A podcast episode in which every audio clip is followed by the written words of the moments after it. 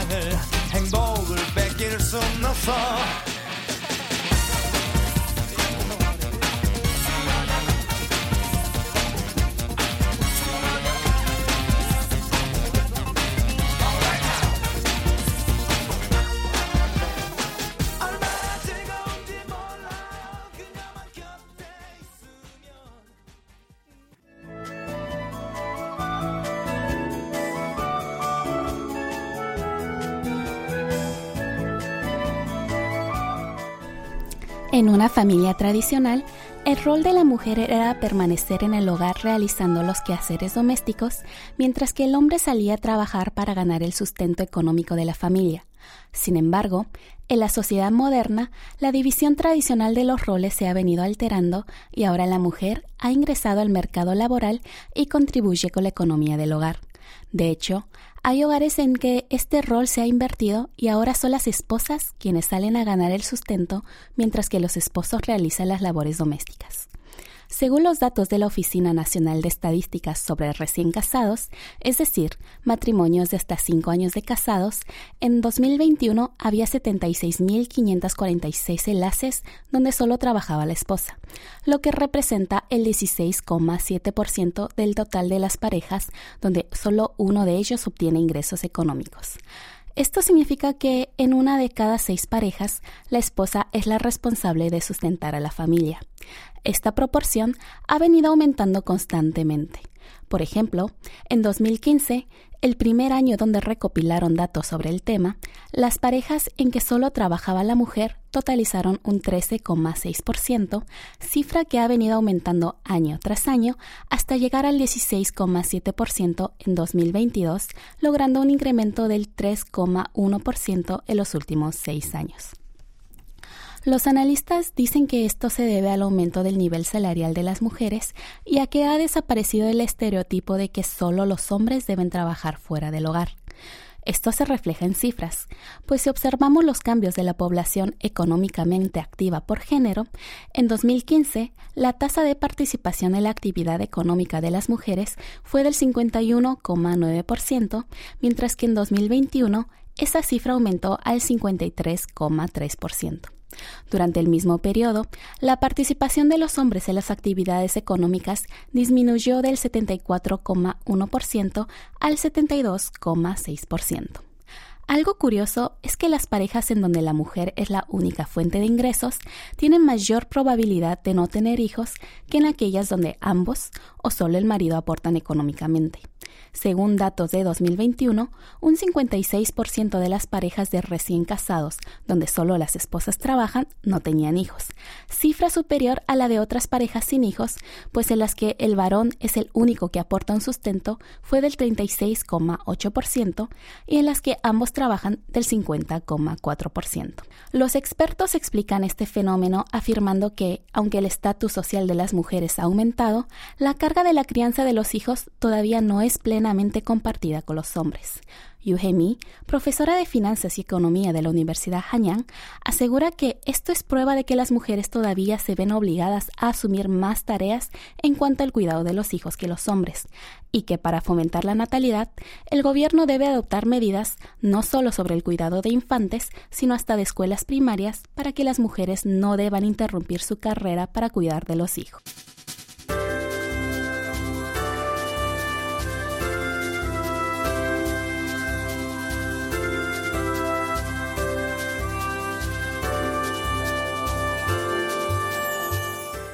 Muchos coincidirán en que las comidas se disfrutan más acompañadas de una refrescante gaseosa.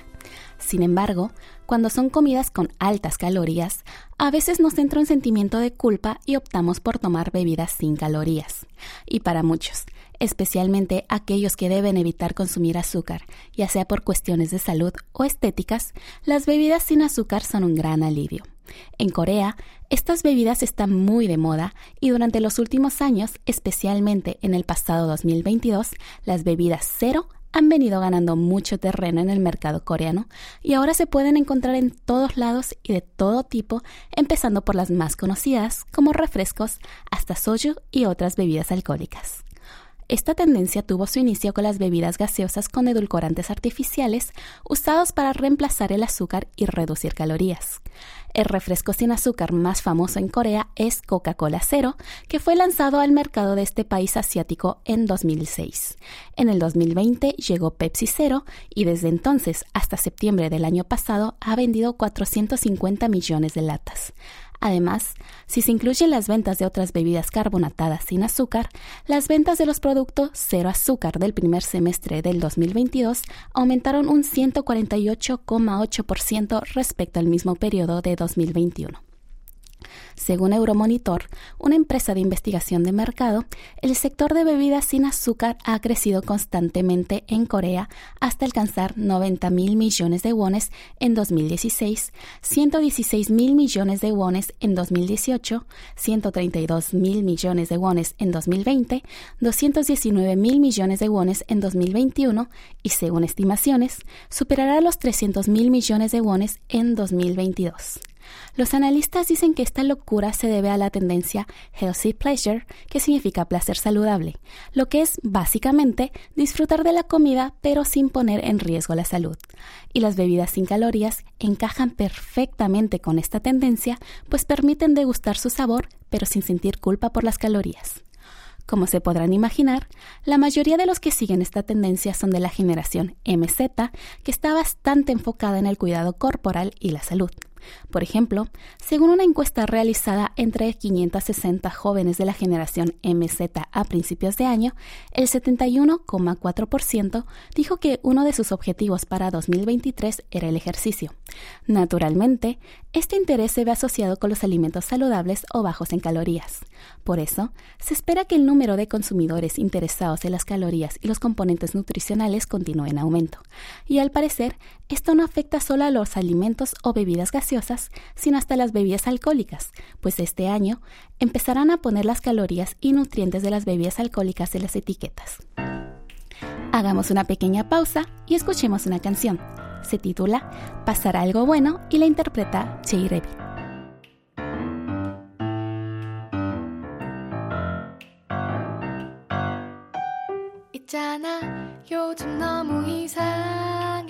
복잡한 걱정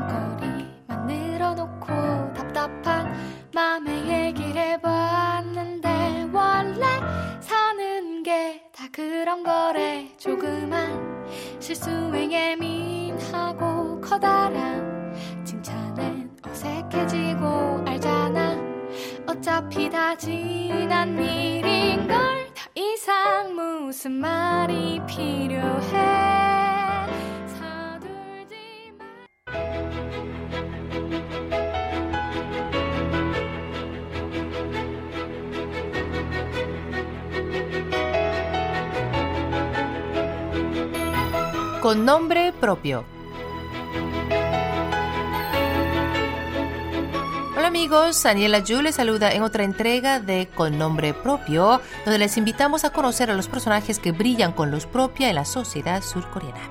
El protagonista de esta semana es Kim Jung-man, uno de los fotógrafos más famosos de Corea, que nos dijo adiós el último día de 2022.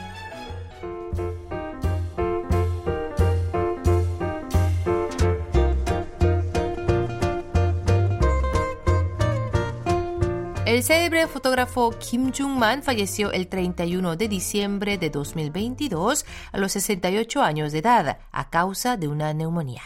Como ilustre representante de la primera generación de fotógrafos coreanos, fue reconocido dentro y fuera del país por sus múltiples trabajos de fotografía artística y comercial. Kim Jung-man nació en 1954 en Cheolwon, Gangwon-do. En 1971, a los 17 años, se mudó a Burkina Faso cuando su padre fue destinado a ese país de África Occidental como médico militar. Su siguiente parada fue Francia, donde empezó a estudiar pintura en la Escuela Nacional de Bellas Artes de Villa Arson. Posteriormente, sintió que su verdadera vocación era la fotografía y cambió de disciplina. Debutó en 1975 con una exposición individual en Niza, Francia, y obtuvo atención internacional dos años después, al ser galardonado en 1977 con el premio al mejor fotógrafo joven en los encuentros de Arles, uno de los festivales de fotografía más importantes del mundo. Ese mismo año fue seleccionado como artista más joven de entre los 80 fotógrafos de hoy en Francia. Los trabajos de este artista coreano ocuparon las páginas de las más prestigiosas revistas de moda como Elle y Vogue. A su regreso a Corea en 1979, comenzó a destacar como fotógrafo comercial y de moda. No en vano, la cámara de Kim Jong-man captó la esencia de casi un millar de estrellas de la música, el cine y las pasarelas. También fotografió imágenes para pósters de grandes películas como The Host, dirigida por Pong Joon-ho, y La Dolce Vita, del director Kim Ji-un. Reconocido como fotógrafo de renombre y galardonado en múltiples ocasiones, en 2006 decidió dejar de hacer fotos comerciales y se dedicó a retratar la belleza natural de Corea, incluidas las islas Tukto, con su lente.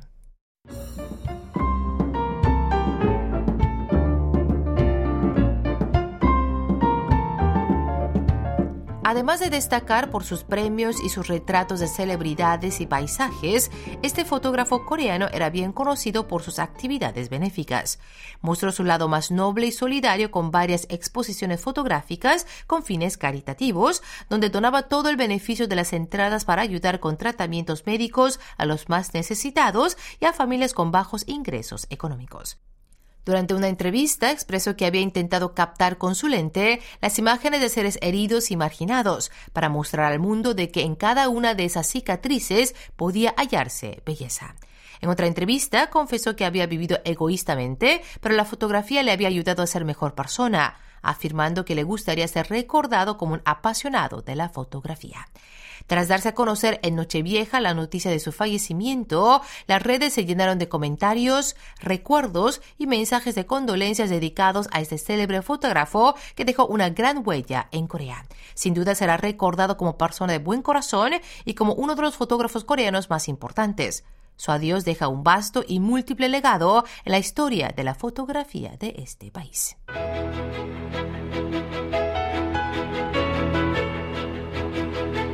Y por hoy despedimos con nombre propio que le llegó en la voz de Daniela Yu. Hasta el próximo encuentro.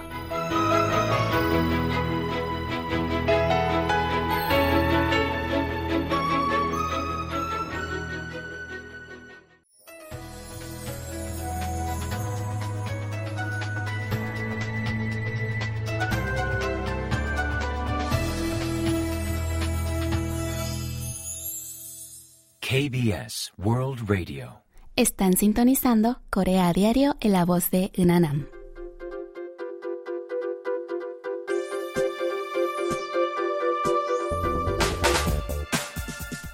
La frase todo aumenta excepto mi salario es una realidad para muchos coreanos, pues escuchan quejas de que los precios han subido demasiado, incluso la suma promedio del chukigum, dinero que se regala al matrimonio que se casa. En las bodas coreanas se suele regalar dinero para ayudar al nuevo matrimonio, ya que casarse y comenzar una vida juntos requiere mucho dinero, pues además de los costos de la boda están los gastos de la inmobiliaria, mudanza o compra de muebles, entre otros. La suma de dinero a regalar depende de la relación del matrimonio con el invitado, pero hasta hace poco la cantidad convencional empezaba en 50 mil wones, unos 40 dólares. Sin embargo, con la subida de los precios en general, la nueva cantidad aceptable ha pasado a ser de 100 mil wones, o sea, el doble. Obviamente, no es poco dinero, y muchas personas están descontentas con este nuevo mínimo admisible, pues opinan que supone una gran carga. Por ejemplo, una mujer de 31 años dijo que el estándar de 100.000 wones es excesivo para las personas jóvenes que apenas empiezan a trabajar, pues con los elevados precios de hoy no tienen ni suficiente dinero para ahorrar o gastar en ocio. El sábado 7 apareció una publicación en una comunidad de Internet sobre este tema, comentando que la nueva base del dinero a regalar en las bodas es una carga, especialmente para los que recién comenzaron a trabajar, y añadió que lo ideal sería un mínimo intermedio de unos 70 mil wones. Muchos internautas dijeron estar de acuerdo y agregaron que sería bueno aceptar una opción de entre 50 mil y 100 mil wones para poder reducir el costo de asistir a una boda. Según una encuesta realizada entre 300 personas solteras de entre 20 a 30 años sobre el monto apropiado para regalar e-, en las bodas, el promedio fue de 79 mil wones. El 53,3% de los encuestados respondió que menos de 100 mil wones y un 45,5% dijo que era entre 100 mil y 200 mil wones. Por otra parte, 83,3% de los encuestados respondieron que el criterio e relevante para determinar la cantidad de dinero de felicitación es el grado de relación con la pareja que se casa, seguido de las condiciones económicas de un 9,3% y la cantidad que aporten otras personas de un 4%.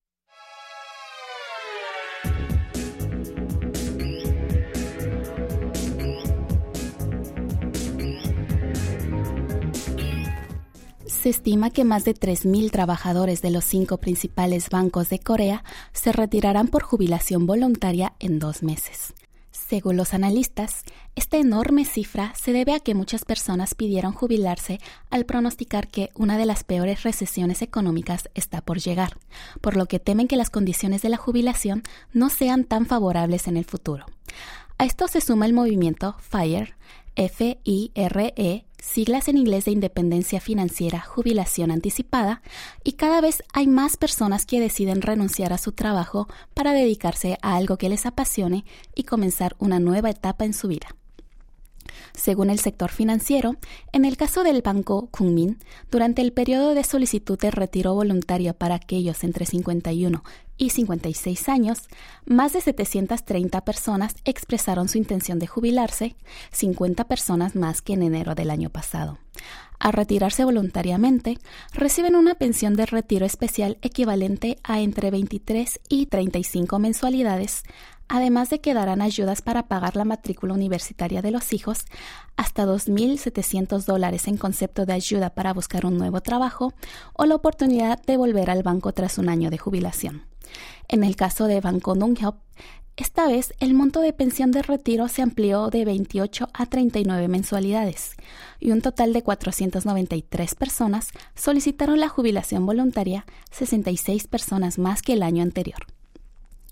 Muchos analistas afirman que el fuerte deseo de jubilarse voluntariamente en el sector bancario deriva de la creencia de que las condiciones actuales de jubilación voluntaria, como la pensión especial por despido, los fondos de ayuda para pagar la matrícula universitaria o el apoyo para el reempleo, están en su punto óptimo. Un funcionario bancario comentó que las condiciones actuales ofrecidas para el retiro voluntario son posibles porque los bancos han llegado un beneficio récord desde que llegó coronavirus 19, pues los préstamos se han disparado más del 10% año tras año y las tasas de interés han continuado subiendo. Sin embargo, explicó que cuando llegue la recesión económica, las condiciones para el retiro voluntario podrían empeorar a medida que la economía de las entidades financieras se vea afectada. Por eso, muchos piensan que ahora es el mejor momento para prejubilarse. Otro factor que pese la jubilación anticipada del sector bancario es la feroz competencia por la promoción. Debido a que cada vez resulta más difícil ser promovido, muchos dan por sentado que su salario no va a aumentar más y ven razonable retirarse para empezar una nueva vida.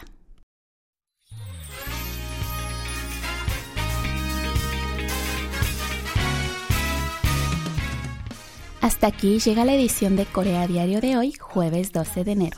Yo soy Enanam y me despido de ustedes con una canción de Daybreak que se titula Camino de Flores. Hasta luego.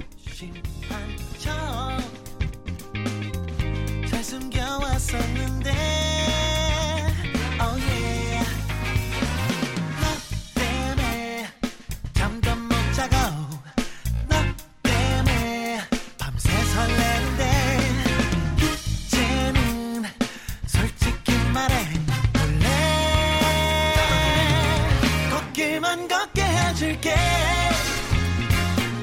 네 맘에 쏟게 할게 널 알게 된 순간부터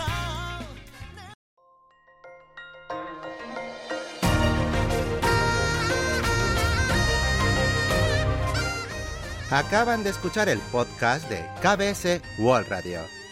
Hay muchos más contenidos en wall.kbs.co.kr barra Spanish. Gracias por seguir en sintonía. KBS World Radio